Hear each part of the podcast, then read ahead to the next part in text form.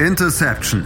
Touchdown. Der Football Talk auf meinsportpodcast.de. Hallo und herzlich willkommen zu einer neuen Ausgabe von Interception, dem Football Talk auf meinsportpodcast.de. Ja, wir melden uns zurück nach einer Woche, wo wir eine kleine Auszeit genommen haben aufgrund von technischen Problemen, Krankheit und auch terminlichen Problemen war es uns leider nicht möglich. Deswegen bitten wir das zu entschuldigen, dass es nicht so geklappt hat, wie wir es uns gerne vorgestellt hätten. Sind jetzt aber diese Woche da und beschäftigen uns voll mit dem Rückblick auf die vergangene Saison. Die NFL ist nämlich zu Ende gegangen im vor, vorletzten Wochenende, genau mit dem Super Bowl und wollen heute den Anfang machen mit der NFC West und uns mit den Teams dort beschäftigen, natürlich auch mit dem Super Bowl-Sieger, die Kansas City Chiefs. Mein Name ist Sebastian das mache ich natürlich wie immer ich alleine, das mir dazu heute einen Experten eingeladen, das liebe Moritz May. Hallo Moritz.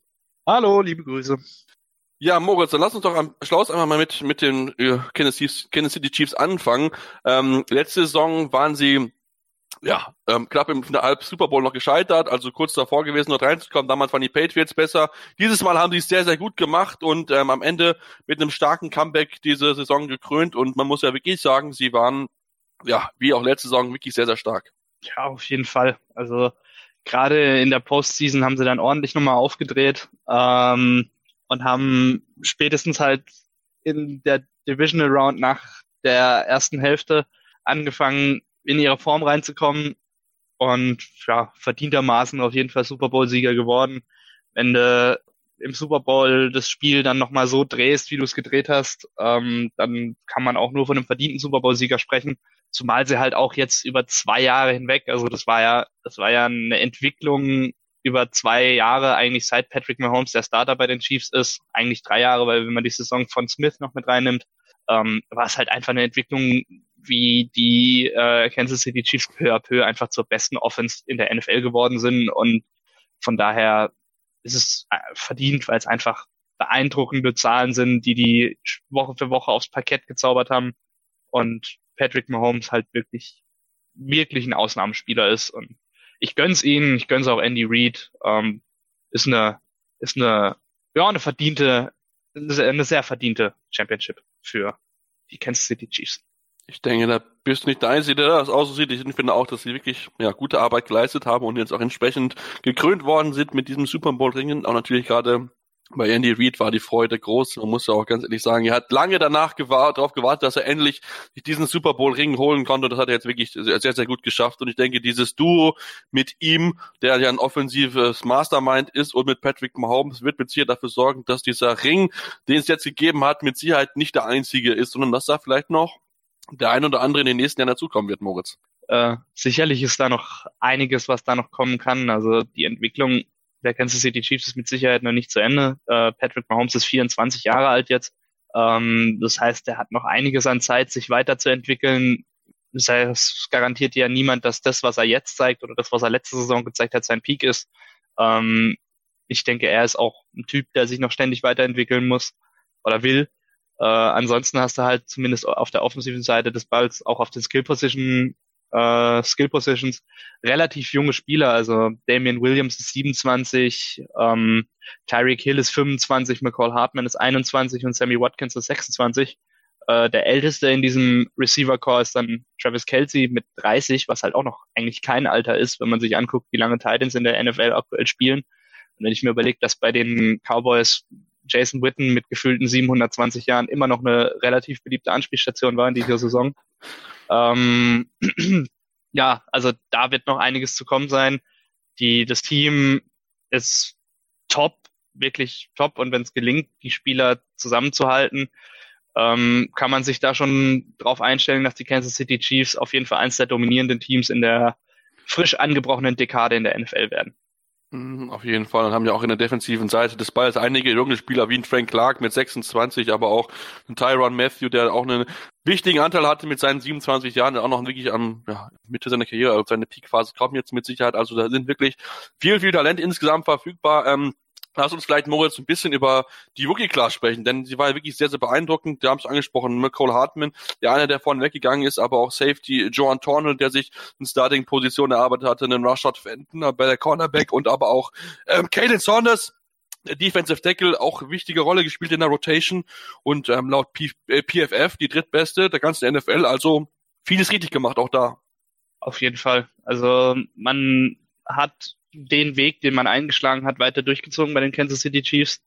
Ähm, ist am Draft Day eigentlich gar nicht so krass in Erscheinung getreten. Also ich glaube, das war eher ein Team, über das weniger geredet wurde ähm, am Draft Day und wurde jetzt weder zu den großen Verli äh, Gewinnern noch zu den großen Verlierern gezählt. Man hat aber halt exzellent gescoutet, weil die Spieler, die man sich, die man sich geholt hat im Draft, äh, die sind halt auch wirklich, wirklich gut eingeschlagen. Also wenn ich jetzt so an den McCall Hartman beispielsweise denke, ähm, dann ist der ja auch nicht jetzt zu ganz vorne weggegangen bei den besten Wide Receivers, die du in diesem Draft hättest bekommen können. Ich meine, da war ein äh, Second Round Pick, äh, wurde aber nie groß über ihn in der Vorberichterstattung geredet. Da war eher beispielsweise die Rede von dem DK Metcalf ähm, bei den Wide Receivers. Und ja, ansonsten hat man da wirklich, wirklich gute Arbeit geleistet bei den Kansas City Chiefs. Und wenn man solche Leistungen im Draft halt gerade im Bereich des Scoutings ähm, beibehalten kann,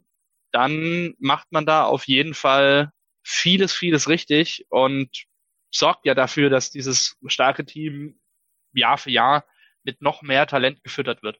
Ja, auf jeden Fall. Das ist wirklich ganz, ganz klar. Da haben sie wirklich gute Arbeit geleistet und ähm, ich habe mal geschaut, wenn man sich das mal anguckt, ähm, sie wurden damals ein bisschen dafür kritisiert, dass sie Hartman genommen haben, weil halt noch ein Madcap und auch andere auf dem Board gewesen sind. Deswegen ähm, hat es aber doch bewiesen, man hat alles richtig gemacht. Mirko Hartman ist wirklich ein sehr, sehr guter Mann gewesen und hat auch entsprechend, als dann mal ein Watkins oder auch ein Hill äh, kurzzeitig verletzt gewesen sind, ähm, ist eingesprungen, hat Plays gemacht und denke, das ist ganz, ganz wichtig und haben damit haben sie einen wirklich weiteren explosiven dritten Mann bekommen und ähm, mit, äh, mit Patrick Mahomes kommt das schon wirklich sehr, sehr gut klar. Also ich glaube, das ist doch sehr gut. Aber Moritz, auch ein wichtiger Teil, finde ich, das dürfen wir nicht vergessen, neben der starken Offense ist auch die Defense, die sich wirklich gesteigert hat und das Steve Spankulo, der ja neu ins Spiel gekommen ist und da muss man auch sagen, dass ähm, die dann auch gerade dann in den wichtigen Phasen in, in, den Playoffs dann auch wirklich, nachdem sie im Rückstand gewesen sind, dann wirklich Shutdown gespielt haben und dann dem Gegner keine Chance mehr erlaubt haben, irgendwie Punkte zu, zu Punkte zu erzielen. Ja, auf jeden Fall. Also ich denke da zurück äh, an Woche 14. Ähm, weiß ich noch, als ich in unserer Folge äh, bezüglich des New England Spiels gesagt habe, ja, ähm, wenn sich jetzt die Defense vielleicht langsam einpendelt, dann könnte das wirklich was werden. Vorher hatte ich halt wirklich Bedenken, weil wenn du dir anguckst, wie oft du halt auch über 20, 30 Punkte bekommen hast, ähm, ist das halt relativ heftig. Also Baltimore hat 28 Punkte gegen Kansas City gemacht, Detroit hat 30 gegen Kansas City gemacht, Houston hat in der Regular Season 31 gemacht ähm, oder Tennessee in der Regular Season sogar 35. Ähm, dann muss man da schon sagen, dass die Defense deutlich, deutlich wackeliger bis zur Mitte der Saison ausgesehen hat. Ähm, nach, ja, ungefähr nach Woche 11 ist sie dann aber irgendwie, hat sie angefangen, über sich hinaus zu wachsen. Also nur neun Punkte gegen Oakland zugelassen, 16 gegen New England, drei gegen Denver, drei gegen Chicago, also back-to-back, -back, nur ein Field Goal zugelassen. Ähm, es ist halt echt beeindruckend und zeigt halt eben auch von der, wie du angesprochen hast, äh, von der guten Entwicklung, die dann nach den Personalwechseln da stattgefunden hat. Ähm, ganz vorne weg geht da halt auf jeden Fall Tyron Matthew, der eine Bombensaison gespielt hat mit vier Interceptions, ähm, dazu sogar noch zwei Sacks und insgesamt 75 Tackles. Äh, ist halt Wahnsinn. Ähm, der hat da eine wirklich, wirklich gute Arbeit geleistet. Ansonsten hast du auch, wer meiner Meinung nach ein kleines bisschen underrated ist, äh, Anthony Hitchens als Linebacker da, der zusammen mit Damian Williams da wirklich, wirklich auch ebenfalls gute Arbeit gemacht hat. Also ich kann mich an Hitchens noch erinnern, als er bei den Cowboys war. Der kam ja von den Cowboys als Free Agent zu Kansas City. Da habe ich mich damals schon geärgert, weil ich fand, der fliegt immer ein bisschen unterm Radar, ist aber halt wirklich ein sehr, sehr solider Tackler auf Linebacker. Ähm, na, ansonsten, vorhin hast du schon gesagt, Juan Thornhill, auch super. Wer mir in dieser Saison auch extrem gut gefallen hat, ist Daniel Sorensen, der Safety, der ja auch eher so ein bisschen näher an der Line of Scrimmage spielt, Running Backs gut tackeln kann. Und die alle haben sich halt während der Saison sehr, sehr stark weiterentwickelt, sodass dann halt eben in den Playoffs die Leistung rauskam, die dann halt eben rausgekommen ist, du die notwendigen Stops gemacht hast. Ähm, ja, und es macht mich ein bisschen zuversichtlich für diese Defense. Glaube aber trotzdem, dass es der Mannschaftsteil ist, der jetzt in der Free Agency oder im Draft dann doch am ehesten noch verbessert werden müsste. Ja, und damit hast du eigentlich schon eine sehr gute Überleitung gemacht, denn wenn wir uns mit dem Ganzen mal so ein bisschen beschäftigen und auch mal die Free Agents angucken, dann fällt dort auf, dass gerade defensiv dort einige Free Agents gibt, die halt bei den äh, bei den Kansas City Chiefs so ein bisschen ja auf wackeligen Füßen stehen. Man hat insgesamt, ich habe es mir aufgeschrieben, 24 Free Agents. Klar, da sind natürlich auch einige dabei, die eher so Roleplayer sind, deren IT nur einen Jahresvertrag bekommen haben. Aber trotzdem, wenn wir mal gucken, so wichtige Spieler wie einen Chris Jones, wie einen äh, Brashon Breeden, einen Morris Claiborne, einen Kenneth Fuller, Mike Pennell, John Lucas, Reggie Redland, Xavier Williams, alles Defense-Spieler und da muss natürlich dann jetzt schon gucken, wen möchte ich entsprechend halten Wen muss ich vielleicht sogar halten und wen lasse ich gehen? Ich denke natürlich Chris Jones. Ist schwierig, glaube ich, ihn zu halten, weil du hast schon Frank Clark viel bezahlt und Chris Jones wird mit Sicherheit auch auf einen großen Payday aus sein. Den wirst du dann wahrscheinlich gehen lassen müssen, oder Moritz? Vermutlich ja, weil wenn ich mir überlege, äh, wie sich Chris Jones jetzt in den vergangenen Jahren gesteigert hat, seitdem er in der NFL ist, ist ja seit drei Jahren wurde er von den Kansas City, äh, Kansas City Chiefs damals gedraftet ähm, hat er ja eine enorme Steigerung durchgemacht und der wird, wie du schon gesagt hast, sehr, sehr krass auf seinem Payday aus sein. Ähm, wenn ich mir überlege, dass er halt die ganze Zeit unter einem Second-Year-Rookie-Contract gespielt hat, will er jetzt halt endlich mal Kohle sehen, was man auch nachvollziehen kann irgendwo. Und ähm, naja, wenn du halt überlegst, Salary Cap der Kansas City Chiefs ist jetzt nicht allzu groß. Frank Clark steht da halt mit 22 Millionen Cap-Hit nächstes Jahr drin. Ähm, was allein schon zehn Prozent vom Cap dort ausmacht, dann wird es halt wirklich, wirklich eng. Ähm, Gerade wenn du dann perspektivisch noch denkst, dass früher oder später halt auch ein Patrick Mahomes einen neuen Vertrag will, musst du ihn dann wahrscheinlich wohl oder übel ziehen lassen.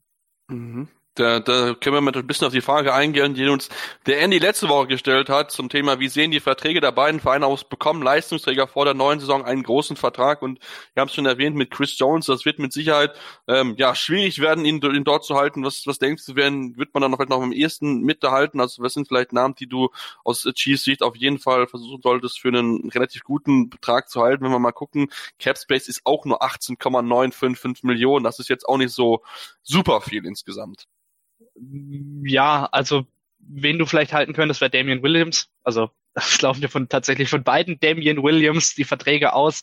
Ähm, Damian Williams, der Linebacker, äh, den wirst du auf jeden Fall halten wollen und müssen. Ähm, hast da aber wohl laut Spotrack auch äh, eine Option auf Clubside, äh, den Vertrag zu verlängern. Wie genau die aussieht, weiß ich nicht, weil dieses solche Klauseln sind ja im Normalfall auch immer mit einer Gehaltssteigerung verbunden, ähm, die aber bei Damian Williams auf jeden Fall fällig wäre. Ähm, beim anderen Damian Williams kann man auch drüber nachdenken. Ich würde aber, äh, er ist jetzt kein allzu herausragender Running Back, dem ich jetzt Unmengen an Kohle in den Hals schütten würde, auch wenn er eine solide Saison gespielt hat und dann halt eben, äh, ja, ganz gut kompensiert hat, dass das Ganze mit äh, Shady McCoy jetzt nicht so gut funktioniert hat, wie man sich das vorgestellt hat. Den würde ich aber nicht um jeden Preis halten wollen. Ähm, ich glaube auch, dass bei Morris Claiborne vielleicht ein bisschen was möglich wäre.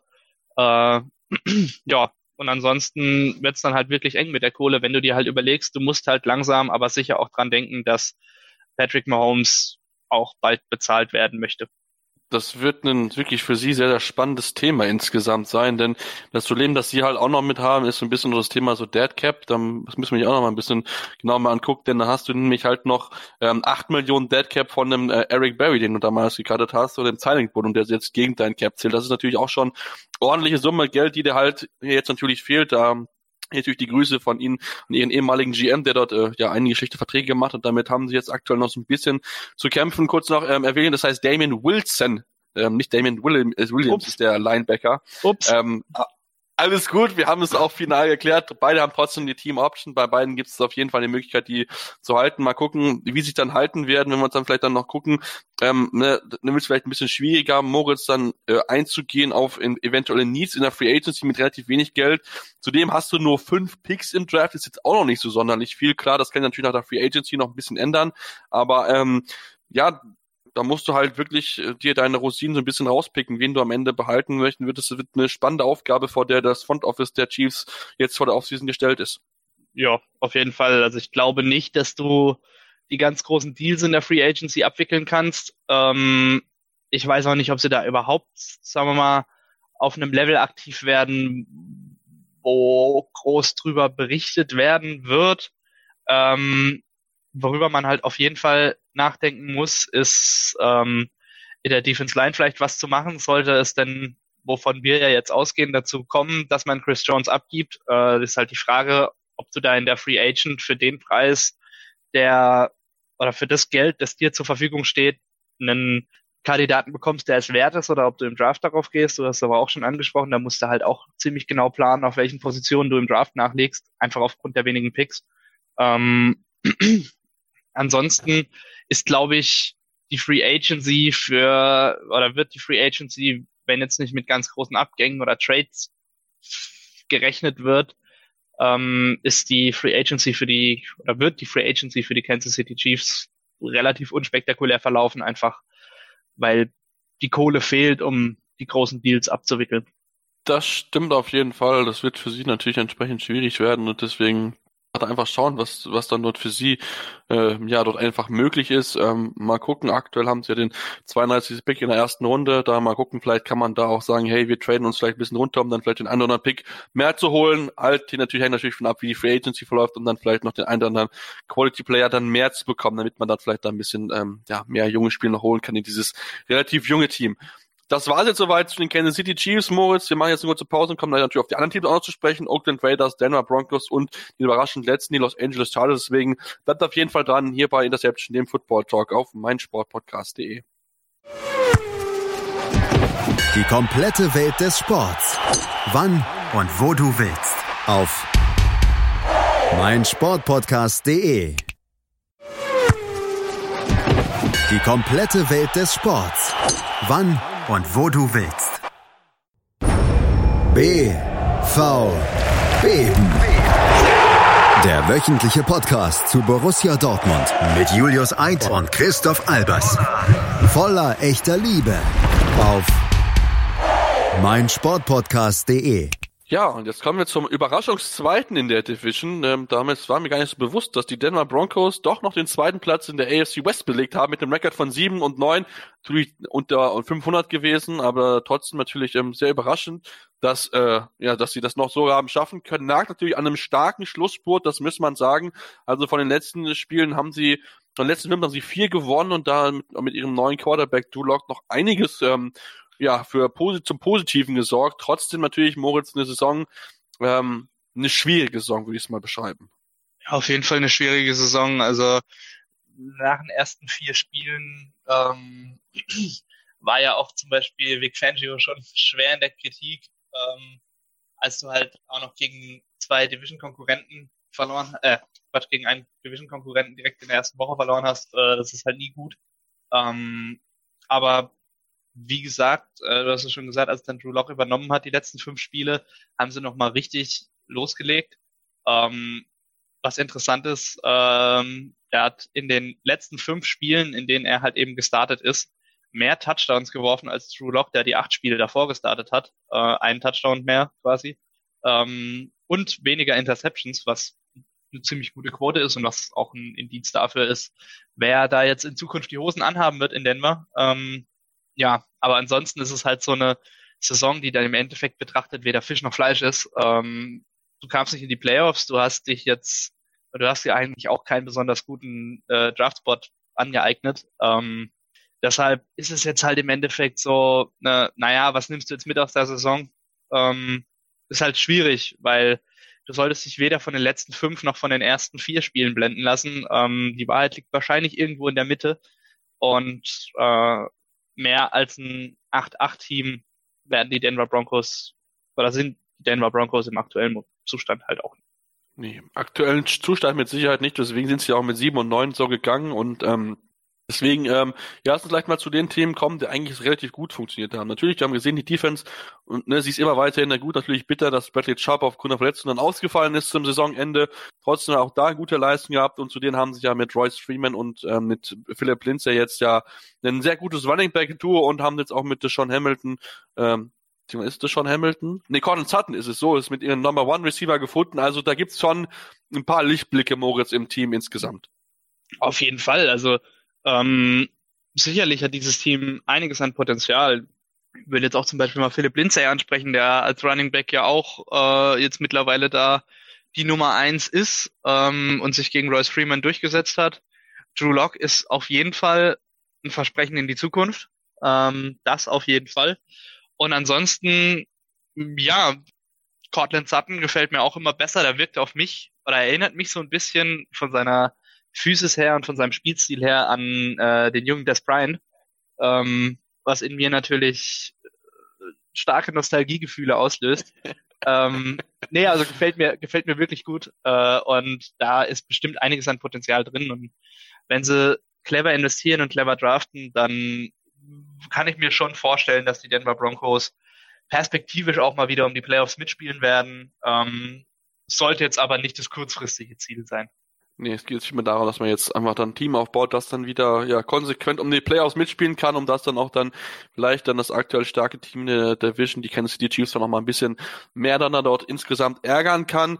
Ähm, ja, wenn wir uns gucken, offensiv, ähm, das angesprochene Cardinals hatten natürlich sehr gut. Jetzt gibt's natürlich ein paar Änderungen, natürlich auch nach so einer Saison immer. Und zwar haben sie sich jetzt entschieden, dass sowohl Rich Gangarello als auch Quarterbacks Coach äh, TJ McCartney gehen müssen. Deswegen wurde jetzt ein neuer OC und ein neuer Quarterbacks Coach gesucht. Pat Shermer ist der neue OC Mike Schuler, der Sohn von dem legendären Don Schuler, ist Quarterbacks Coach äh, jetzt bei den Denver Broncos. Ähm, ist das ein Upgrade für dich, ähm, äh, Moritz, beziehungsweise was können wir jetzt von den beiden erwarten? Sorgen Sie dafür, dass das Team jetzt den offensiv den Schritt nach vorne macht, denn offensiv ist es wirklich das große Problem aktuell ja bei den äh, bei den Broncos, denn die Defense, wie gesagt, ist relativ stark eigentlich, aber offensiv muss einiges besser werden. Also ich kann den Schritt nachvollziehen, äh, dass man sich offensiv neu orientieren wollte, weil das halt bisweilen echt nicht gut aussah, teilweise. Äh, offensiv, also gerade in den Niederlagen, du hast zweimal nur drei Punkte erzielt und einmal nur sechs Punkte. Ähm, also quasi dreimal in der Saison nur einstellig gepunktet, was halt echt nicht gut ist. Ähm, von daher kann ich das nachvollziehen. Ich weiß halt nicht, ob Pat Shermer da der richtige, der richtige Mann dafür ist. Ich glaube, dass er ganz gut zu Vic Fangio passt. Ähm, ich fand allerdings, dass er nach dieser Saison mit den Vikings relativ overhyped wurde, weil die Vikings Offense ja damals auch nicht ganz so brillant war, wie sie gemacht wurde. Ähm, in New York hat man dann gesehen, wohin das führen kann. Ähm, von daher, ich bin jetzt kein großer Pat Shermer Fan, ähm, kann mir aber dann doch durchaus vorstellen, dass er in dieser Offense was bewegen kann, weil er hat beispielsweise bei den Vikings oder dann am Schluss auch bei den ähm, New York Giants gezeigt, dass er mit Quarterbacks arbeiten kann, die jetzt nicht im, die jetzt nicht das Kernstück einer Offense darstellen, äh, weil ich glaube, so weit ist Drew Lock noch nicht und das hat er gezeigt mit ähm, mit Case Keenum bei den Vikings und er hat es gezeigt mit Eli Manning oder mit einem Eli Manning, der halt einfach schon weit an seinem Zenit vorbei ist. Da hat es nicht so gut geklappt wie bei den Vikings, das auf jeden Fall. Äh, aber er kann damit arbeiten, ähm, was erstmal ein ganz gutes Zeichen ist und was auch ein Indiz dafür ist, dass jetzt die Denver Broncos nicht alles jetzt in die Hände von Drew Lock legen wollen. Ähm, wir werden sehen. Ich bin trotzdem kein allzu großer Patch-Armor-Fan. Oh, ähm, das will man natürlich genau darauf schauen. Äh, noch als weitere Erwähnung sollte äh, nicht unerwähnt lassen, dass ähm, auch die Defense ein bisschen gewechselt wurde. Dort ist ein neuer Outside Linebacker Coach gekommen, John Pagano, der Bruder von Chuck Pagano, ersetzt Brandon Stanley, der als ähm, Defensive Coordinator jetzt bei den Los Angeles Rams arbeitet. Also da auch da so ein bisschen der Änderung. Mal gucken, inwieweit dieses äh, Wechsel dort im Coaching-Staff dem Team noch helfen können, wieder erfolgreicher zu werden, wieder in die Region zu bekommen, wo man dann unter Peyton Manning zuletzt gestanden ist, nämlich im, in den Playoffs und dort auch im Super Bowl mitgespielt gespielt hat. Ähm, kommen wir dann jetzt vielleicht auch so ein bisschen mit Blick auf die Free Agency und beschäftigen uns dort mit, denn insgesamt haben die Denver Broncos 30 Free Agents, das ist natürlich eine ordentliche Anzahl ähm, bei einem Team von 53 Leuten, die dort insgesamt auch auf dem Roster stehen. Ähm, ganz oben ist natürlich Von Miller zu nennen, der aber eine Team Option hat, die wahrscheinlich auch gezogen werden wird. Ich denke, das würde mich wundern, wenn es nicht passieren wird. Aber auch ansonsten natürlich einige Namen, zum Beispiel auch Chris Harris, wo dann natürlich die Frage ist, ähm, was passiert mit denen, äh, Moritz? Das ist jetzt halt die Frage, ähm, ist jetzt halt die Frage, wie du die Philosophie deines Teams auslegen willst, weil von den Top 4 Quarterback, äh, von den Top 4 Spielern, die äh, bei denen der Vertrag ausläuft, zumindest nach Höhe des der Salary aus dem vergangenen Jahr, ähm, handelt es sich um Spieler jenseits der 30. Also Chris Harris, Derek, Derek Wolf, Ron Leary und halt eben Von Miller. Ähm, davon sind drei Defensive-Spieler. Und es ist jetzt halt die Frage, ob du äh, einen Umbruch wagen möchtest bei den Denver Broncos oder ob du ja ein Signal aussenden möchtest, weiter so. Äh, da jetzt überspitzt gesagt. Ähm, es ist aber halt so, dass Chris Harris mit Sicherheit zu den Besten seiner Zunft gehört. Äh, die Frage ist, wie lange das noch mitgehen kann. Und die Frage ist, ob er perspektivisch dem Team das Geld, das man ihm jetzt bezahlen müsste, was wahrscheinlich nicht gerade wenig wäre, ähm, dass ich vermute, das werden dann locker mal weiterhin um die 12, 13 Millionen im Jahr. Ähm, ob er dem Team das noch wert ist, äh, ist halt die Frage. Ähm, ich würde vermutlich versuchen, zumindest mit Chris Harris den Vertrag zu verlängern. Bei Derek Wolf beispielsweise glaube ich nicht, dass der das Geld, was er verlangen würde, aktuell noch wert ist. Ich glaube, da bist du auch im Pass Rush relativ gut aufgestellt. Ähm, ja, ansonsten gibt's auch viele, äh, also viele der angesprochenen Free Agents sind halt tatsächlich einfach ja Roleplayers, die vermutlich keinen weiteren Vertrag bekommen werden. Ähm, ansonsten sei vielleicht noch erwähnt, dass beispielsweise auch Ron Leary eine Team Option hat. Ähm, der macht ja seine Sache ganz gut auf Guard. Ja, ansonsten ist es jetzt halt, glaube ich, auch eine Philosophiefrage, ob du mit Spielern wie einem Chris Harris, Chris Harris beispielsweise verlängern möchtest oder nicht. Ja, das ist sicher eine spannende Frage, denn das sind ja auch, also die Free Agents sind ja alle schon so ein bisschen älter als 25, also schon ein bisschen erfahrene Leute, inwieweit sich das, ähm, das Front dazu zu entscheiden und auch natürlich dann natürlich John Elway, der ja auch durchaus in der Kritik stand in den letzten Jahren, wie man sich entscheidet, wie man dort weitergehen möchte. Man hat aktuell knapp 62 Millionen Dollar an Cap Space zur Verfügung, was natürlich schon eine ordentliche Anzahl ist. Ich glaube, das kann man uns ganz, ganz klar auf jeden Fall so jetzt sagen. Und ähm, das ist natürlich dann jetzt wirklich die spannende Frage, wie man ja dort einfach damit vorgeht. Ähm, lass uns vielleicht auf Joe Flacco noch kommen der ja Backup Quarterback jetzt aktuell ist, denkst du, das ist eine Option, vielleicht auch ihn, ihn zu cutten oder behältst du lieber erstmal als Backup, um im Fall der Fälle dann einfach ja äh, darauf entspannt vertrauen zu können, falls noch was sein sollte mit Drew Lock, dass du jemanden hast, den du auf den du setzen kannst? Mm, also ich glaube halt echt, dass er für einen Backup Quarterback zu teuer ist. Ähm, wenn du dir überlegst, dass Joe Flacco eine Base Salary von 20 Millionen Dollar hat, ähm, ist der halt einfach viel zu teuer als Backup Quarterback. Äh, ich glaube, da gibt's dann auch, äh, ich glaube, da ergeben sich dann auch Möglichkeiten, auf andere verlässliche Quarterbacks zurückzugreifen, die halt auch dann deutlich weniger Geld verdienen. Ne? Ähm, also ich kann mir nicht vorstellen, dass man mit Joe Flacco in die neue Saison geht, sollte der nicht bereit sein, einiges an Einstrichen zu kassieren, äh, was seine, was sein Gehalt angeht. Also wenn nicht, holst du dir irgendwie weiß ich nicht, einen Drew Stanton, Colt McCoy oder einen aus der aus der Ecke als Backup Quarterback, ähm, weil dann Joe Flacco halt einfach viel zu teuer ist. Das stimmt auf jeden Fall. Das ist einfach viel zu teuer. Und wenn wir mal gucken, ähm, aktuell ist er mit einer Cap-Nummer von 23,65 gelistet, laut overthecap.com.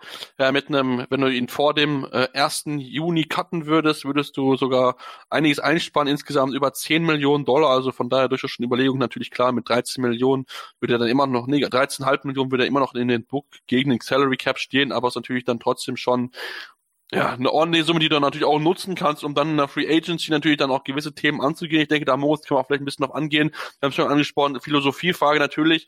Ähm, sollte aber natürlich auf jeden Fall oben auf der Liste stehen, dass man versucht, ähm, seinen Receiver-Cause ein bisschen zu verbessern, denn hinter Cortland Sutton und auch vielleicht ein Noah Fan, der immer mal wieder gute Ansätze gezeigt hat, da fehlen so ein bisschen die Anspielstationen für einen Drew Lock. Ja, auf jeden Fall. Also, ähm, wenn ich mir angucke, äh, wer so die Top-Receiver waren, dann ist es Cortland Sutton mit über 1000 Yards. Danach kommt Noah Fant mit 500 Yards und danach kommt Emmanuel Sanders mit 300 Yards äh, oder mit 360 Yards. Ähm, was halt relativ dünn ist und was halt deine Offense auch sehr, sehr ausrechenbar macht, wenn du eigentlich nur zwei wirklich ernstzunehmende Ziele hast, äh, die mal für ein 100-Yard-Spiel gut sind. Ähm, von daher ist Wide Receiver auf jeden Fall eine der äh, Position, die man da angehen muss. Ähm, ansonsten würde ich sagen, ist auch je nachdem, wie es mit äh, Chris Harris weitergeht, äh, Cornerback auf jeden Fall eine Möglichkeit in der Free Agency draufzugehen. Ähm, ja, ansonsten kann man sich vielleicht auch drüber noch drüber nachdenken, die Offense Line zu verstärken. Ähm, denn Joe Flacco ist ganze 26 Mal gesackt worden. Brandon Allen neunmal in den drei Spielen, in denen er gespielt hat und Drew Lock fünfmal, was halt echt äh, insgesamt 41 Sacks ergibt, die man einstecken musste, was halt echt ganz schön viel ist. äh, kann man sich da sicherlich auch noch in der Offense Line verstärken. Gerade auf den Tackle-Positionen ist man da vielleicht ein bisschen dünn besetzt. Ähm, ja, und dann halt eben auch abhängig gemacht von der Frage, wie es mit den, wie es mit den auslaufenden Verträgen weitergeht. Beispielsweise in Todd Davis läuft der Vertrag aus, der Linebacker, äh, ob man sich vielleicht auch auf Linebacker verstärkt, ähm, müsste man dann sehen bei den Denver Broncos. Mhm, auf jeden Fall. Geld wäre auf jeden Fall da. Genau. Geld wäre auf jeden Fall vorhanden. Wie gesagt, wenn man noch so Joker Flecke raushaut, dann hätte man sogar noch mal 10 Millionen mehr, dann hätte man 72 Millionen Dollar, die man ausgeben kann, also wirklich sehr, sehr viel Geld und du hast eigentlich wirklich jetzt nicht so super viele ähm, Namen, wie du relativ hoch bezahlen musst. Natürlich, na klar, ein Von Miller kommt dazu, ein Chris Harris vielleicht, mal gucken, was mit Derek Wolf machen, ist auch noch nicht so ganz sicher. Und dann natürlich, wie die Teamoptionen sowohl für Ron Leary aussehen, den Guard, als auch für Todd Davis und auch natürlich Kicker Brandon McManus, dessen Vertrag auch aufläuft, aber auch da gibt's die Teamoption, mal gucken, inwieweit dort gezogen wird. Ansonsten vielleicht noch nennenswerte Free Agents, Justin Simmons, der Free Safety, den Connor McGovern, der die äh, Center-Position eingenommen hat, nachdem man ja letzte Saison schon seinen Center ziehen lassen. Zudem noch Jeremy Atachu, der gute Einsätze gezeigt hat, der Linebacker und der Defensive End Shelby Harris, der ein guter Rotational-Spieler gewesen. Da muss man mal gucken, inwieweit ja dort das äh, sein wird, was sich ähm, ja, was sich John Elway denken wird, denn insgesamt hat er auch zwölf Picks zur Verfügung aktuell. Das ist natürlich auch sehr, sehr viel. Aktuell ist es die meisten von allen. Und ähm, ja, damit hat er natürlich jetzt erstens viel Geld, zweitens viele Picks. Ich denke, Moritz, wenn er jetzt diese Offseason es nicht hinbekommt, ein gutes Team zu machen, das in die Playoffs mitspielen kann, dann könnte es für ihn sehr, sehr eng werden. Ja, auf jeden Fall. Also er hat äh, eigentlich äh, das Schlaraffenland eines jeden General Managers zu Füßen. Du hast viele Picks, du hast ein okayes Team und du hast halt ordentlich Kohle.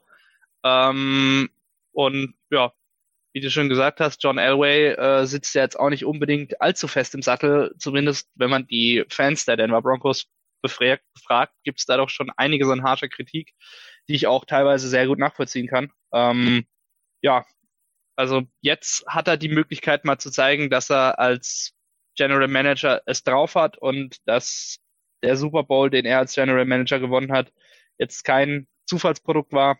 Ähm, ansonsten wird es halt wirklich, wirklich eng für ihn.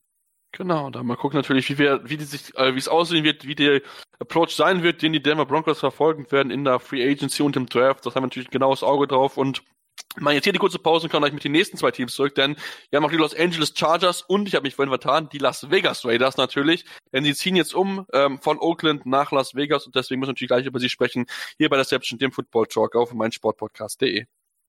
Hören, was andere denken auf mein Sportpodcast.de 90 Minuten. Zwei Teams. Pure Emotion. Es geht wieder los. Die Fußball-Bundesliga auf mein Sportpodcast.de. Abonniere jetzt deinen Bundesliga-Podcast und sei dabei im Bully Special. Weserfunk. Auf die Zirbelnuss. Füchsle Talk. BV Beben. Unter Flutlicht. Werkskantine am Wasserturm und viele mehr. Die Fußball-Bundesliga auf meinsportpodcast.de.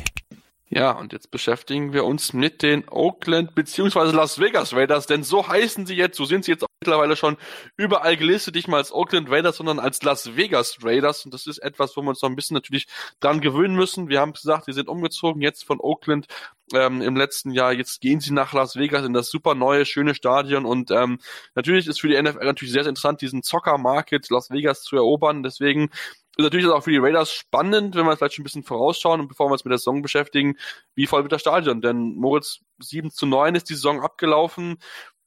Denkst du, das wird ein volles Stadion die Saison werden oder ähm, was denkst du, wird das eher schleppen verlaufen, so im Vorverkauf? Ich kann mir schon vorstellen, dass es ein volles Stadion wird, weil es halt einfach äh, ein Riesenmarkt ist, da in, äh, in Las Vegas. Ähm, ich kann mir auch vorstellen, dass die Leute dort oder die dort ins Stadion gehen, vielleicht nicht unbedingt Las Vegas Residents sind, sondern eher halt eben, ja, Touris, die sich halt zum einen wegen diesem Stadion dahin kommen und zum anderen halt sehen wollen, wie sich dieses Team schlägt in, ähm, in Las Vegas und zum anderen werden halt vor allem die Gegner relativ interessant sein. Äh, ich kann mir schon vorstellen, dass das Stadion relativ voll wird, auch wenn diese treue Oakland-Fanbase nicht mehr da ist sondern du eher äh, sagen wir mal in Anführungsstrichen, Event-Fans dann im Stadion begrüßen darfst. Ja, Mal gucken natürlich, wie es, wie es angenommen wird. Ähm, es kann, ist äh, ähnlich, wie es auch in Los Angeles ja immer wieder ist, dass dort dann vielleicht auch die Auswärtsfans ein bisschen das Stadion übernehmen werden, wie du es ja schon angedeutet hast. Ähm, dann lassen wir mal vielleicht also mit der abgelaufenen Saison beschäftigen der Oakland Raiders, die eigentlich relativ gut gestartet sind, dass sie da 6 zu 4 dastehen. Nach zehn, äh, zehn Wochen hätte man nicht so unbedingt erwartet. Ähm, das war schon wirklich sehr gut. Natürlich das Ende dann mit einem Sieg aus den letzten sechs Spielen natürlich entsprechend enttäuschend.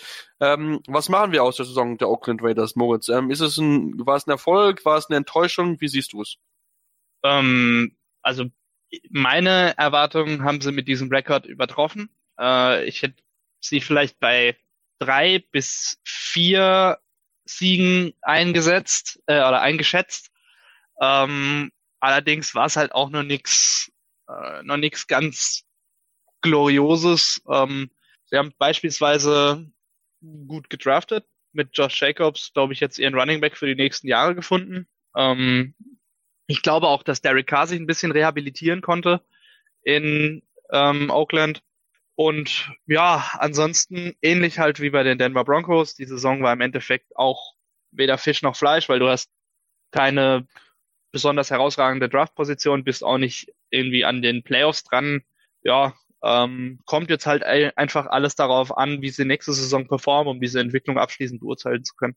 Mhm. Das ist natürlich das Spannende und du hast schon das für mich wichtigste Thema eigentlich angesprochen, das Thema Rookie Class. Das war ja ähm, hat man ja geholt, ähm, wie heißt der Name noch? Mike Mayock, genau, der Draft-Experte von NFL Network, ist dort ein neuer GM geworden und der hat wirklich eine starke ersten Draft gehabt, wie ich persönlich finde. Du hast nicht nur Josh Jacobs, wie du ihn angenommen hast, sondern auch den Clennon Farrell, der jetzt nicht ganz so stark wird, aber auch schon gute, gute Ansätze gezeigt hat. Den überragenden Max Crosby, mit dem so gar keiner gerechnet hat, einen Hunter Renfro, der Wide Receiver, ähm, aber auch Cornerback Travian Mullen hat sich gut präsentiert. Titan Foster Murrow hat auch immer mal wieder Plays gemacht und so ein bisschen zum, zum schönen, lieben Playtoy für John Gruden wurde, wo Jake Gruden, nee, John Gruden, wurde Fullback, wurde Fullback Alec Ingold, der als undrafted Free also undrafted Rookie dazugekommen ist. Also da hat man wirklich viel richtig gemacht, gut gescoutet und ähm, da hat sich dann auch wirklich dann alles bewiesen, dass man dann auch alle ähm, ja alle ähm, Scouts relativ früh auch rausgeschmissen hat aus diesem aus dem Draft Room. Das hatte man ja entschlossen, nachdem so einiges ein bisschen rausgekommen war. Also von daher wirklich ähm, ja sehr sehr stark, was die was die Raiders dort im Draft zusammengestellt haben. Ja, kann ich eins zu eins so unterschreiben und wüsste jetzt nicht, was ich dazu noch sagen soll, weil es sehr gut. gut von dir zusammengefasst war. Das, das ist gut. Ähm, ja, Moritz, wo sind wir denn vielleicht ähm, ja, stärken bei den Raiders? Also was haben sie besonders gut gemacht und wo könnte noch ein bisschen noch Messer sein?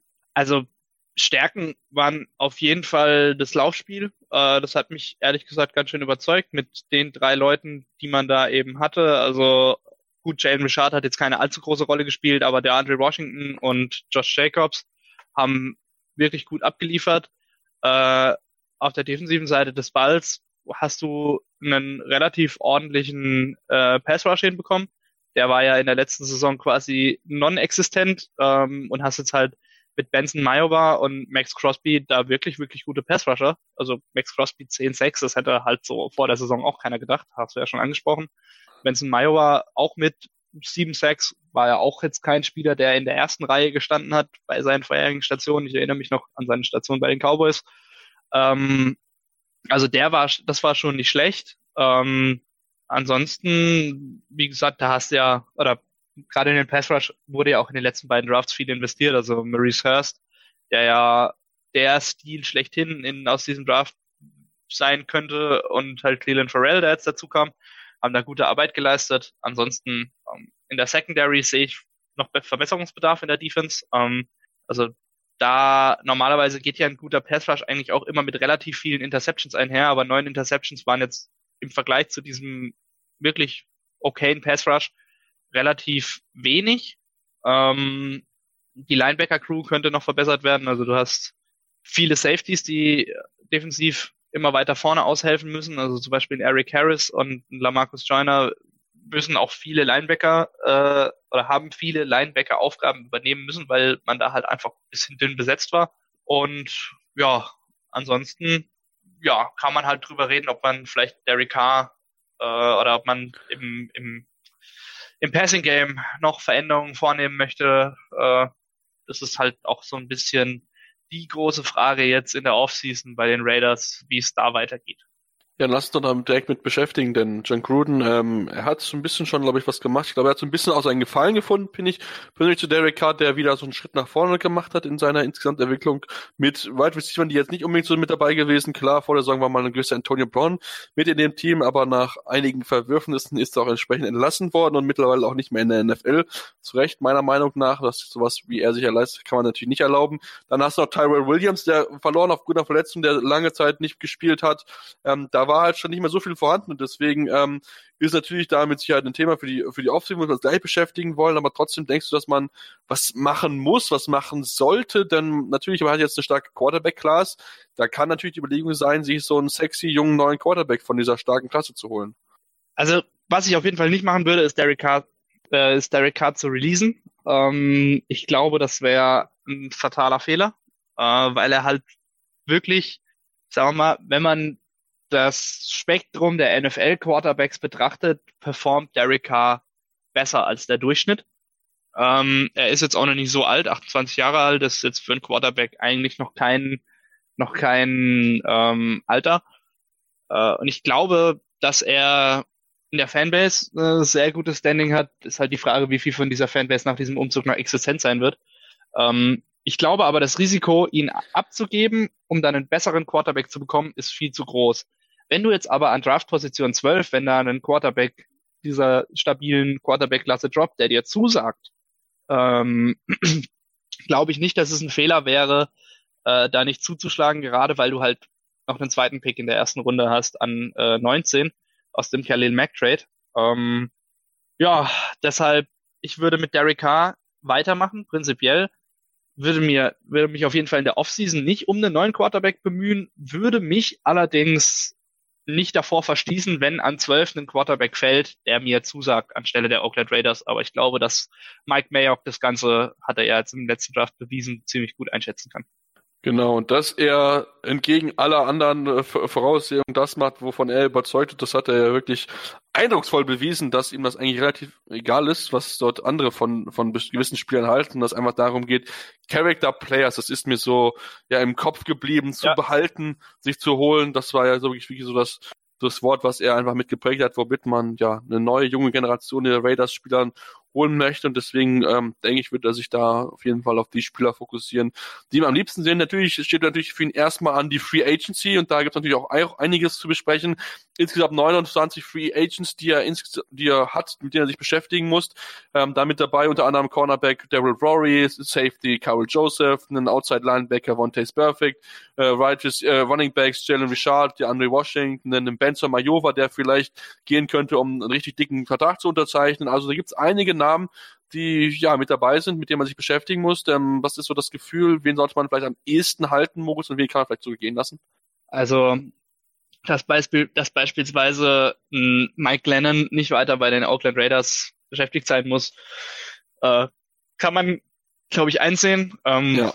Ich glaube, dass Benson Mayowa weiterhin bei den Raiders bleiben wird, äh, weil ich nicht glaube, dass er jetzt, er hat jetzt halt eben diese eine Ausreißersaison, ähm, würde jetzt aber behaupten, er ist weit weg davon, ein Top-Spieler bei einem anderen Team zu werden, sondern die Wahrheit liegt vermutlich zwischen seiner jetzigen Saison und, seiner Saison davor. Ähm, bei einem One is Perfect würde ich sagen, den kann man ohne Bauchschmerzen ziehen lassen. Ähm, ja, ansonsten Isaiah Crowell muss man jetzt nicht unbedingt verlängern. Kyle Wilber kann man drüber nachdenken. Der hat mir jetzt eigentlich gar nicht so schlecht gefallen.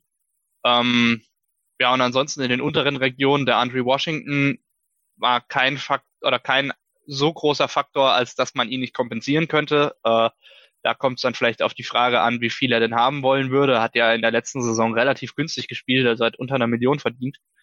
Ähm, ja, ansonsten, das sind jetzt nicht die ganz, ganz großen Namen bei den Oakland Raiders, die in der Free Agency den Verein oder die Franchise potenziell verlassen können. Ähm, von daher ist es immer so eine Abwägung dessen, wie viel man denn verlangen würde und wie viel man denn für einen ähnlichen Spieler bezahlen würde. Ähm, wenn man sich da mit dem einen oder anderen auf einen team-friendly Deal einlassen kann, dann ist das gut. Ansonsten besteht bei keinem jetzt das, die, die, der Zwang dazu, diesen Spieler unbedingt halten zu müssen, weil sonst die ganze Truppe auseinanderbricht. Ja, ich denke, man hat ja relativ viel an solche einfach solche ein, zwei Jahresverträge gemacht, um einfach dann zu gucken, hey, wer kann sich empfehlen, um dann mit uns nach Las Vegas zu gehen? Das wird natürlich jetzt in dieser Offseason, ähm, ja, jetzt geguckt, wer hat Leistung gezeigt, von dem man sich erhofft hat, wer hat es vielleicht nicht geschafft, einen Vici Incognito, ähm, der auch jetzt nicht unbedingt so positiv gesehen wird, fand ich, hat echt eine starke Saison gezogen, auch sich echt zurückgehalten, also es war auf jeden Fall positiv, hat dort auch entsprechend schon eine, eine Verlängerung bekommen, weil ich glaube, das Team die Option gezogen hat, wenn ich es richtig in Erinnerung habe, ähm, also von daher gibt es auch das Zeichen, hey, wenn ihr gute Leistung Zeit und uns an die Regeln haltet, dann werdet ihr auf jeden Fall hier auch bleiben können. Deswegen mal gucken, wer da mit dabei sein wird. Ähm, dann kann man dann auch ein bisschen mit zum Draft zu sprechen. Sieben Picks hat man, fünf in den ersten drei Runden. Das ist natürlich bei so einem starken Draft natürlich sehr, sehr stark. Das kann man auch ganz, ganz klar sagen. Und ähm, wir haben ja schon ein bisschen so die Probleme angesprochen. Cornerback, auch vielleicht Defensive Line und Wide Receiver sind, glaube ich, dann so die Themen, mit denen man sich dann in der Free Agency natürlich beschäftigen wird, aber auch natürlich im Draft, Moritz. Ja, auf jeden Fall. Also du hast halt mal wieder äh, wie auch schon in der letzten Saison, den Luxus, mehrere Picks in der ersten Runde zu haben. Das heißt, das öffnet dir eigentlich Tür und Tor auch für die Möglichkeit, ähm, hier Spieler zu ertraden, ähm, beziehungsweise auch im Zweifelsfall hochzutraden, wenn sich denn die Möglichkeit bieten würde. Ähm, ja, und ansonsten ist jetzt halt die Frage, äh, ich halte die aktuelle Draft Class, auch wenn ich mich jetzt noch nicht allzu umfassend damit beschäftigt habe, ist auch noch ein bisschen früh, ähm, für offensiv deutlich stärker als defensiv. Also würde ich persönlich in der Free Agency gucken, dass ich viel auf der defensiven, defensiven Seite des Balls klären kann. Also Cornerback ist auf jeden Fall ein Thema. Ähm, über Linebacker kann man sicherlich auch reden. Und wenn es sich denn ergibt, vielleicht noch irgendwas für einen Pass Rush tun, wobei das jetzt nicht die allerhöchste Priorität sein sollte. Ähm, und im Draft kann man dann eigentlich als Oakland Raiders fast Best Player Available gehen, weil Las Vegas Raiders übrigens nur äh, Las, Las, Raider, Las Vegas Raiders, daran muss man sich gewöhnen, ähm, kann man eigentlich fast durchgehend Best Player Available geben, weil wie ich finde, gibt's keine Unit, die unfassbar heraussticht als Unit, die extrem verbessert werden muss. Vielleicht, vielleicht das Receiving Core, ähm, aber ich denke, da ist man auch dran. Äh, ansonsten hast du da halt eben den Luxus, ein relativ ausgeglichenes Team zu haben und äh, jeder Spieler in den ersten drei Runden würde diesem Team wahrscheinlich weiterhelfen. Da hast du mit wahrscheinlich recht. Ähm, auch ich habe mich noch nicht mit dem Drive so beschäftigt, aber ich denke, dass was man so hört, sollte sehr interessant sein. Ich habe so nur gehört, dass so die Interior O-Line noch nicht so ganz stark besetzt sein soll. Hat zumindest der Kollege Christian Schimmel ähm, schon gesagt, der von der Draft Day auf jeden Fall dem folgen für Draft Coverage. Da ist er wirklich sehr, sehr gut mit dabei mit dem Kollegen Roman Jol. Aber natürlich, wir werden natürlich uns auch mit dem Draft beschäftigen. Aber jetzt war erst einmal noch der Team zu, den Blick zum letzten Team der AFC West, den Los Angeles Chargers, der große Enttäuschung in der letzten Saison, große Hoffnung gehabt, am Ende knallhart auf den harten Boden Tatsachen geholt und damit wollen wir uns gleich beschäftigen. Hier bei selbst dem Football Talk auf meinsportpodcast.de. Immer informiert sein, auch von unterwegs auf meinsportpodcast.de. Die komplette Welt des Sports. Wann und wo du willst. Calcius Jamo Neu. Der Serie A Talk. Jede Woche neu. Mit Sascha Baharian und René Steinhuber. Ob die Abwehr Serie A Niveau hat, lassen wir einfach mal dahingestellt. Höre alles, was den Tifosi der italienischen Eliteklasse bewegt. Auf meinsportpodcast.de. Ja, und dann allerletztes Mal melden wir uns jetzt zurück und beschäftigen uns mit dem letzten Team in der AFC West, der großen Enttäuschung oder mit, äh, vielleicht sogar ja, eine der größten Enttäuschungen, auf jeden Fall, vielleicht sogar die größte mit den Los Angeles Chargers, am Ende 5 zu, äh, 5 zu 11 der Rekord. Ähm, ja, wirklich sehr, sehr enttäuschend. Man hatte gehofft, nach der letzten Saison, wo man echt gut unterwegs gewesen ist, Playoffs erreicht gehabt hatte, nur an den Patriots, dem späteren Super Bowl-Sieger gescheitert ist, dass man da jetzt den nächsten großen Wurf starten kann. Am Ende muss man sagen, Moritz, man war nie wirklich drin in der Saison und das hat wirklich vorne und hinten überhaupt gar nicht gepasst. Ja, auf jeden Fall. Also zum einen gab es natürlich diesen Zirkus um Melvin Gordon, der ordentlich Krach gemacht hat. Zum anderen hat man sich halt auch echt oft doof angestellt und wenn du halt aus den letzten sieben Spielen sechs verlierst, nee, aus den letzten sechs Spielen fünf verlierst, so rum, ähm, dann ist das halt ein ziemlich, ziemlich klares Zeichen. Äh, und ja, wie du schön gesagt hast, man war nie wirklich drin in der Saison. Es hat dann vielleicht auch einfach so einen negativen Turn genommen nach den ersten fünf Spielen vielleicht, dass du negativ stehst. Ähm, Knackpunkt war für mich dann gefühlt zumindest die Niederlage gegen Pittsburgh. Ähm, ab da ging es ja dann wirklich nur noch bergab. Wenn du das gewinnst, dann stehst du mit 3-3 da und die Saison kann vielleicht noch einen positiven Turn nehmen. Äh, so ging es dann eigentlich nur noch bergab, auch wenn du dann wieder gegen die Green Bay Packers beispielsweise gewinnst. Es war einfach eine ganz, ganz komische Saison. Viele Spieler, muss ich sagen, haben da auch einfach underperformed. Ja, auf jeden Fall. Und lass uns vielleicht mit einem Namen anfangen. Philip Rivers ähm, wurde jetzt am Montag bekannt gegeben, auf, auf, on offizieller Seite jetzt, nachdem es das Gerücht ja auch gab, ähm, dass er nicht mehr ein Quarterback der, San, der Los Angeles Chargers sein wird. Das komme ich auch schon total durcheinander mit den Namen. Ähm, und äh, ja, das ist jetzt natürlich die Frage, ist es die richtige Entscheidung? Ich meine, er war wirklich unfassbar lange da. Man hätte, glaube ich, ihm auf jeden Fall das gegönnt. Ist ja auch ein sehr stolzer Familienvater, macht wirklich ein absolut sympathischer Kerl, aber man muss einfach sagen, diese Saison war wahrscheinlich eine schlechte Saison seit sehr, sehr langer Zeit auf jeden Fall. Also 20 Interceptions sprechen halt eine relativ klare Sprache. Ähm, dazu wirkt er auch echt oft, fand ich, sehr, sehr unsicher und hat auch länger für sein Decision-Making gebraucht, als ich es in Erinnerung hatte. Zumindest war das so mein gefühlter Eindruck, den ich mir, den ich jetzt von, von Philip Rivers in dieser Saison bekommen habe. Ähm, dahingehend kann ich auch seine Entscheidung, die Free Agency austesten zu wollen, absolut nicht nachvollziehen, muss ich sagen. Äh, weil ich hatte es in der Folge mit Paddy vor zwei Wochen war es, glaube ich, schon angedeutet. Ja. Ich glaube halt nicht, dass es für den einen Markt gibt. Ähm, ich kann es mir nicht vorstellen. Äh, wüsste jetzt kein Team, das sagen würde, yo, Philip Rivers, dir geben eine Starting-Rolle. Ähm, wenn er einfach nur in seiner Karriere nochmal was anderes gesehen haben wollen würde als die Chargers, dann finde ich die Entscheidung okay. Für die Chargers ist es vermutlich sogar das Beste, dass du aus äh, überzogener Dankbarkeit diesem Spieler nicht noch irgendwie eine Vertragsverlängerung anbieten musst, obwohl du schon weißt, äh, hinter verschlossenen Türen, wir glauben nicht mehr dran, dass du uns irgendwie in die Playoff bringst oder so. Ähm, von daher finde ich es für die Chargers eigentlich gar nicht so schlecht. Auch wenn es natürlich ein verdienter Spieler ist, keine Frage, sympathischer Kerl. Aber wenn man das rein Sportliche sieht, ähm, macht er da, glaube ich, für sich einen Fehler, es sei denn, er ist fein damit, irgendwo als Backup zu dienen. Ja. Ich bin mal, ich bin mal gespannt. Ähm, natürlich auch, wo er landen wird, natürlich, aber auch wer sein ich denke, das hattet ihr auch natürlich so ein bisschen schon besprochen, wie das natürlich dann genau dort weitergeht. Müssen wir schauen.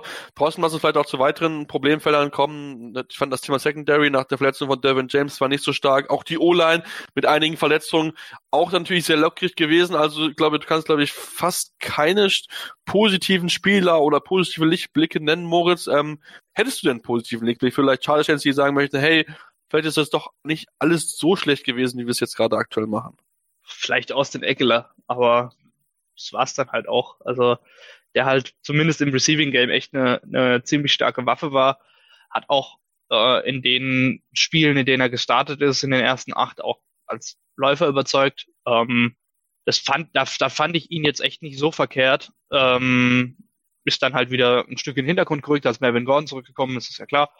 Äh, aber ansonsten war da jetzt echt nicht so viel zu holen. Vielleicht kannst du noch über Keenan Allen und Mike Williams reden, die auch kein schlechtes, keine schlechte Saison gespielt haben, äh, was in dieser Saison, äh, dieser Saison der Chargers gleichbedeutend ist mit, sie waren mit die Besten. Ähm, ja, aber ansonsten war es halt echt dünn, sehr dünn. Ja, das wäre auch so mein einziger Lichtblick, glaube ich, insgesamt gewesen, den ich auch genannt hätte mit dir aus dem Neckerla. Hatten mir, hat mir auch das ein oder andere Fantasy-Game gerettet. Also von daher, das war wirklich sehr, sehr stark, was er dort gezeigt hat. Ähm, da kann man sich gleich auch auf seinen Namen auch noch mit Sicherheit zu sprechen. Ähm, lass mich gleich noch eine spannende Statistik sprechen. Wir reden ja so gerne über, über knappe, knappe Geschichten, knappe Games, ähm, One-Score-Games, sogenannte, wo ein, ein, ein Score unterscheiden kann. Es gab elf Stück mit Beteiligung der Chargers. Die Chargers haben von diesen elf Spielen nur ein einziges gewinnen können. Und ähm, wir haben es ja, und wir, wir reden mit Sicherheit dann noch über das, über die, wir reden diese Woche noch über die ähm, Seattle Seahawks, die dann einen sehr, sehr starken Rekord haben, also von diesen Monsters Games relativ viele gewonnen haben wird. Also ist es vielleicht dann doch ja nur Kleinigkeiten, die dann dafür gesorgt haben, Moritz, oder muss man sich dann auch wirklich ähm, strukturellere Fragen stellen und dann auch vielleicht auch Coaching-Staff und Front Office ähm, äh, öffentlich in Frage stellen, was sie an Entscheidungen in der vergangenen Offseason beziehungsweise dann während der Saison getroffen haben? Also wenn man jetzt einfach nur sagt, hö, hö, hö, wir hatten die ganze Saison Pech, äh, macht man sich zu einfach. Ähm, weil Äh, es gibt, gibt, einen, gibt einen ganz interessanten Satz aus dem Fußball. Äh, immer Glück ist, äh, ist dann auch irgendwann können. Andersrum verhält sich es auch mit Pech. Also es ist einfach so, man macht sich zu einfach, wenn man das jetzt einfach nur auf, auf ja, das Schicksal oder sonst irgendwo hinschiebt. Ähm, öffentlich in Frage stellen von Coaches würde ich jetzt noch nicht behaupten. Dafür war es halt auch einfach, dafür kann es auch einfach eine, eine ähm, Ausreißersaison sein. Anthony Lynn hat ja letzte Saison eine super Saison hingelegt mit den Chargers und äh, hat auch einen positiven Rekord, seitdem er dort ist. Also die letzten drei Jahre äh, 48 zu 26. Ähm, ist jetzt kein allzu schlechter Rekord für den Head Coach der Los Angeles Chargers. Ähm, von daher würde ich ihn nicht öffentlich in Frage stellen, aber ich glaube, dass da hinter den Kulissen auf jeden Fall einiges an Analyse passieren muss, um halt eben diese Saison Revue passieren zu lassen und festzustellen, woran es denn lag, dass man in so vielen Spielen den kürzeren gezogen hat und in so vielen Spielen dann halt nicht dieses entscheidende Quäntchen Glück, Willen, Leidenschaft, nenn's wie du willst, hattest, um so eine Niederlage zu verhindern, weil ähm, bei so kurzen Niederlagen geht's dann oft auch nicht nur um individuelle äh, Klasse, sondern da gewinnt dann halt bei so einem Spiel, das so eng spitz auf Knopf steht, meistens die Mannschaft, die es halt einfach mehr will. Und wenn man dafür den Coach verantwortlich machen kann oder das Team dafür den Coach verantworten, verantwortlich macht, dann sitzt er auf dem Hot Seat. Ansonsten äh, kann es dafür auch noch ganz andere Faktoren geben. Man hat sich ja während der Saison entschieden, dazu Ken Weisenhand zu entlassen als Offensive Coordinator und dann zu Change Steinchen, Steinchen zu wechseln. Ähm, und sie hat auch ähm, etwas, was sehr kontrovers diskutiert wurde, ob das so erfolgreich gewesen ist. Ähm, das wird jetzt ja dann natürlich genau darauf aufpassen. Jetzt natürlich wie Anthony Lynn, jetzt nach dieser Down hier dann wieder zurückkommen wird, wie das Team motivieren wird. Trotzdem natürlich auch eine wichtige Offseason, die ansteht, denn auch das Front Office auch steht reisig in Kritik, ähm, haben wichtige Sachen vielleicht nicht adressiert, Linebacker, auch die O-Line, ähm, als als dann Leute ausgefallen sind, gab es dort keine vernünftigen Backups und auch man muss ganz ehrlich sagen, ähm, die Akzeptanz von den Chargers in Los Angeles auch noch nicht so stark, wie es bei den Rams ist. Da merkt man, da ist Entwicklung zu sehen. Immer mehr Fans interessieren sich für die Rams, kommen mehr zu den Rams und wir haben jetzt in den letzten Tagen das Foto gesehen von den aktuellen Baumaßnahmen zum Los Angeles Stadion, was ja auch bald fertig sein soll. Ähm, da müssen die Chargers auf jeden Fall nochmal ran und da ist man sicher auch das äh, auf Front Office gefragt und ähm, das könnte für die ein ganz entscheidender Sommer sein, ähm, wenn es um ihre Jobsicherheit geht. Auf jeden Fall. Also zum einen brauchen wir jetzt nicht nochmal darüber diskutieren, dass dieser Umzug nach äh, Los Angeles absolut dumm und eigentlich nicht zu verantworten war. Ähm, allerdings, ja, ist die Situation jetzt so, wie sie ist. Und bevor es in diesen mega Englewood Park geht, äh, sollte man dann dann doch sich schon vielleicht eine kleine, aber feine äh, Fanbase aufbauen und gucken, dass man halt auch mal dieses 40.000 Mann Stadion von LA Galaxy mit eigenen Fans füllt. Ähm, das wäre schon mal ein erster Schritt. Äh, ja, weil wenn du dir anguckst, sind ja nicht mal 40.000, äh, wenn du dir anguckst, bei Heimspielen kommen durchschnittlich halt ungefähr 25.000 zu den Chargers. Wenn du dann halt nach Kansas City oder sonst wohin guckst, wo halt jedes Wochenende über 70.000 ins Stadion pilgern, ist das halt schwierig. Ähm, und es schadet halt auch der Außendarstellung von so einem Franchise, ne? Ähm, deshalb muss da vielleicht ein bisschen investiert werden, muss vielleicht das Team ein bisschen attraktiver machen und das ist halt auch ein Faktor, der die sportliche Entwicklung von so einem Team nicht unbedingt ähm, einfacher gestaltet. Nee, auf gar keinen Fall, aber dazu hat man ja jetzt in der Offseason natürlich Zeit, sich dann mit gewissen Themen zu beschäftigen. Natürlich das Thema Melvin Gordon wieder, damit man sich beschäftigen müssen, das ist ja ganz, ganz klar, aber man hat insgesamt natürlich noch neben Philip Rivers 22 weitere Free mit denen man sich beschäftigen muss. Dazu gehört unter anderem auch einen Austin Eckler, da gehört einen Hunter Henry, der Tight End, ähm, aber auch andere Spieler wie den Derek Watt, der Fullback, der seinen ersten Touchdown gefangen hat, einen Damian Square, der Defensive Tackle, Guard Michael Schofield. Also da sind ein paar sehr, sehr interessante Namen, auch Safety Agent Phillips, die man sich mit beschäftigen muss. Ähm, ja, Moritz, was denkst du, was sind da vielleicht noch Namen, die gehen könnten? Ist es wirklich Melvin Gordon, dass es jetzt für ihn vorbei ist in Los Angeles? Weiß ich nicht, aber was ich glaube, ist, dass du nicht beide Running Backs halten kannst. Ähm, dafür war Austin Eckler zu wertvoll, als dass man ihm einen Deal geben könnte und Melvin Gordon, also ihm einen Deal geben könnte, den er akzeptiert und Melvin Gordon einen Deal äh, geben könnte, den Melvin Gordon wiederum akzeptiert dann verbrennst du zu viel Kohle für eine Position. Ähm, das würde ich auf keinen Fall machen. Wenn ich, ich kann ehrlich gesagt gar nicht abschätzen, wie das in Los Angeles dann gehandhabt wird. Wenn ich persönlich äh, der Mann an den Schalthebeln dort wäre, würde ich, glaube ich, tendenziell eher mit Austin Eckler als mit Melvin Gordon verlängern, ähm, weil ich glaube, dass das Preis-Leistungs-Verhältnis besser wäre. Ähm, ich kann mir aber halt auch sehr gut vorstellen, dass man halt aus, vielleicht auch aus Publicity-Gründen, ähm, wir haben es schon angesprochen, da beeinflusst dann sowas halt auch die sportliche Arbeit mit Melvin Gordon verlängert, weil es halt einfach der größere Name ist, weil man ihn kennt, weil er jetzt schon mehrere tausend Jahr-Saisons hinter sich hat. Ähm, und ja, Austin Eckler jetzt vielleicht auch nicht der spektakulärste aller Namen ist. Ähm, ansonsten denke ich, dass man beispielsweise mit einem Hunter Henry schon verlängert. Ähm, Travis Benjamin, ich glaube, dem seine Zeit in Los Angeles ist damit äh, ehrlich gesagt abgelaufen, weil ich sehe keinen Grund, ihm einen ähnlichen Contract zu geben wie den, den er hat, wenn man halt jetzt mit Williams und Keenum eigentlich die Positionen von Nummer eins und Nummer zwei Wide Receiver ähm, doch schon ziemlich solide besetzt hat. Ähm, Zumal es starke Wide Receiver Class gibt im Draft. Zum Beispiel. Die, die gibt's, die gibt's auch noch dazu. Äh, deshalb kann ich mir nicht vorstellen, dass man da mit Travis Benjamin weitermacht. Ja, ansonsten sind's halt auch alles irgendwie so ein bisschen Fallentscheidungen. Ähm, ob du, also Philip Rivers ist weg, drüber brauchen wir nicht reden.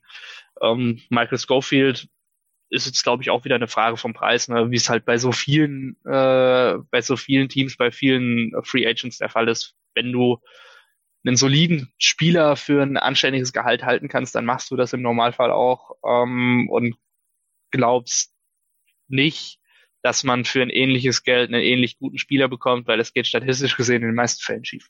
Ja, das stimmt auf jeden Fall. Ähm, ja, mal gucken, wie es da, wie es, wie sie das angehen werden mit ihren Free Agents und dann lass uns vielleicht mit dem Draft gucken. Man hat insgesamt sieben Picks, das sind allesamt die eigenen Picks, wenn man nicht so tradefreudig wie vielleicht andere Teams in dieser NFL, also wie dann zum Beispiel die, die, die Chiefs, aber auch die Patriots. Ähm, jetzt natürlich die große Frage, in der ersten, in der ersten Runde, Moritz, musst du einen Quarterback picken? Eigentlich fast schon, oder? Ja, ich denke schon. Also, ich glaube nicht, dass da ein Weg dran vorbeiführt. Ähm, an Sex sollte da eigentlich noch was da sein, weil ich kann mir beispielsweise nicht vorstellen, dass die New York Giants einen Quarterback picken. Und ich kann mir nicht vorstellen, dass die Washington Redskins einen Quarterback picken, weil sie bei den letzten Saison in, schon einen First Round Quarterback geholt haben. Von daher sollte aus diesem, aus dieser starken Quarterback Class äh, einer der Top Leute an Sex übrig bleiben. Ähm, ansonsten, wenn du dir da nicht sicher bist, musst du halt gegebenenfalls hochtraden. Äh, aber es wäre gefährlich fürs Franchise, nur mit beispielsweise einem Tyra Taylor in die neue Saison zu gehen. Ähm, natürlich gibt es jetzt auch sicherlich Gedankenspiele bezüglich eines eines äh, jetzt hilf mir mal kurz. Tour ja, nee, der, der ist ja, der ist ja, der ist ja, der ist Ach so. ja klassisch. Ähm, äh, Andy Dalton oder eine Top. nein, nein, nein, nein, nein. Äh, ach Gott, Teddy Bridgewater. Ähm, so. Sicherlich gibt's da vermutlich auch Gedankenspiele, wobei ich jetzt zum Beispiel äh, jetzt nicht sagen würde, dass Teddy Bridgewater meilenweit besser als ein Tyra Taylor ist, der vermutlich das Team schon irgendwie durch eine Saison durchverwalten kann, aber mit dem machst du auch keinen Griff zu den Sternen mehr. Ähm, deshalb würde ich schon sagen, dass in der ersten Runde ein Quarterback für die Chargers eigentlich Pflicht sein sollte. Ja, wahrscheinlich schon. Aber wir haben jetzt auch gehört, dass Taysom Hill, der Backup Quarterback und die äh, Schweizer Taschenmesser der New Orleans Saints auch gerne Starting Quarterback sein möchten bereit wäre, das Team zu verlassen. Also vielleicht kann man ja auch darüber nachdenken, Los Angeles, auch wobei das mit sicher noch ein anderes Team, ob überhaupt dazu bereit ist, Starting Quarterback in der NFL zu werden. Das muss man natürlich dann genau drauf schauen, auch wenn natürlich die Kollegen in New Orleans viel drauf halten. Ähm, ein Thema, Moritz, das ich bei den Broncos vergessen habe, was mir noch aufgefallen ist, äh, gerade auf, auf dem Match-Title geschaut habe. Ähm, und zwar habe ich das Gerücht gelesen, und es wurde auch reported, ähm, dass die Broncos darüber nachdenken, sich an eins zu traden. Ähm, sollten sie das tun? Die Denver Broncos denken darüber nach, an 1 zu Also sie haben angeblich, sie haben angeblich wohl mit den Cincinnati Bengals gesprochen über den First Overall Pick. Kann ich absolut nicht nachvollziehen. Ich auch nicht. also, sorry, es gibt zwei, es gibt zwei Positionen, für die es Sinn macht, so viel Picks auszugeben, die man als Denver Broncos ausgeben müsste, um an 1 zu traden. Äh, und das wäre Pass Rush oder Quarterback. Quarterback hast du dir erst letzte Saison einen neuen geholt im Draft mit Drew Lock, ähm, der ja offensichtlich auch ganz gut performt. Und Pass Rush bist du, glaube ich, mit Von Miller und Bradley Chubb auch ganz gut aufgestellt. Ne? Äh, ja. Von daher kann ich das absolut nicht nachvollziehen. Ja, ich fand es sehr interessant, weil ich das, wie gesagt, gelesen und war etwas überrascht, dass es um dieses Thema dort gegangen sein soll und zumal ja auch die, dass, dass auch kein günstiger Trade werden würde. Also da müsste schon einiges an Draftkapital aufgegeben werden, um von der Position, wie die Broncos aktuell sind, dort nach oben zu kommen. Ähm, ja, sehr spannend auf jeden Fall dort zu beobachten und es wird mich sehr überraschen, wenn die Broncos das machen sollten. Aber das kommt zu den Chargers. Ähm, Quarterback natürlich das Thema, aber aber auch finde ich das Thema äh, Offensive Line muss angegangen werden. Da gerade natürlich gerade zum Thema so ein bisschen Backup und einfach, dass man mehr Depth auf der Position hat. Aber natürlich Linebacker, da hat man auch gemerkt, dass es dort einige gibt, die nicht unbedingt den höchsten Ansprüchen genügen, die man äh, in Los Angeles gerne hätte. Ähm, ja, das sind so ungefähr die Needs, die man da jetzt auf jeden Fall angehen sollte als äh, Chargers. Also Offensive Line ist auf jeden Fall ein Thema. Ähm, man kann auch über Defensive Backs, Passverteidigung, gerade äh, auf Cornerback sprechen. Ähm, da wäre auf jeden Fall auch ein Need da.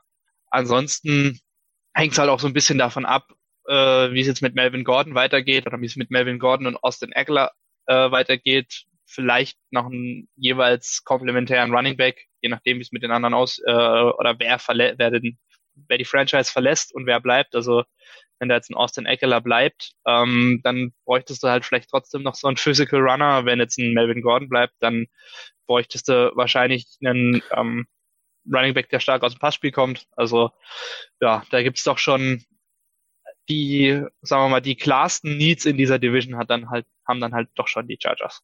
Das stimmt auf jeden Fall. Da muss einiges getan werden, natürlich aufgrund ähm, aufgrund der Quarterback natürlich Situation natürlich, dass das Wichtigste damit steht und fällt, dass äh, Wohl, Wohl und Wehe des Teams und deswegen müssen wir mal gucken, was dort die Chargers dann sich vorgenommen haben für die Free Agency und den Draft. Damit sind wir am Ende unserer Ausgabe heute zum Thema AFC West. Ähm, wir hoffen, dass euch gefallen hat. Gefallen natürlich gerne natürlich Rezensionen lassen bei iTunes. Liebst natürlich fünf Sterne, aber auch gerne konstruktive Kritik. Was können wir besser machen? Woran können wir arbeiten? Sind wir sehr offen dafür für euer Feedback. Mit uns könnt ihr natürlich auch über Facebook und in Twitter äh, in Kontakt treten und dem Handle InterceptionFT gibt es Möglichkeiten, uns jeden Tag Fragen oder jede Woche Fragen zu stellen.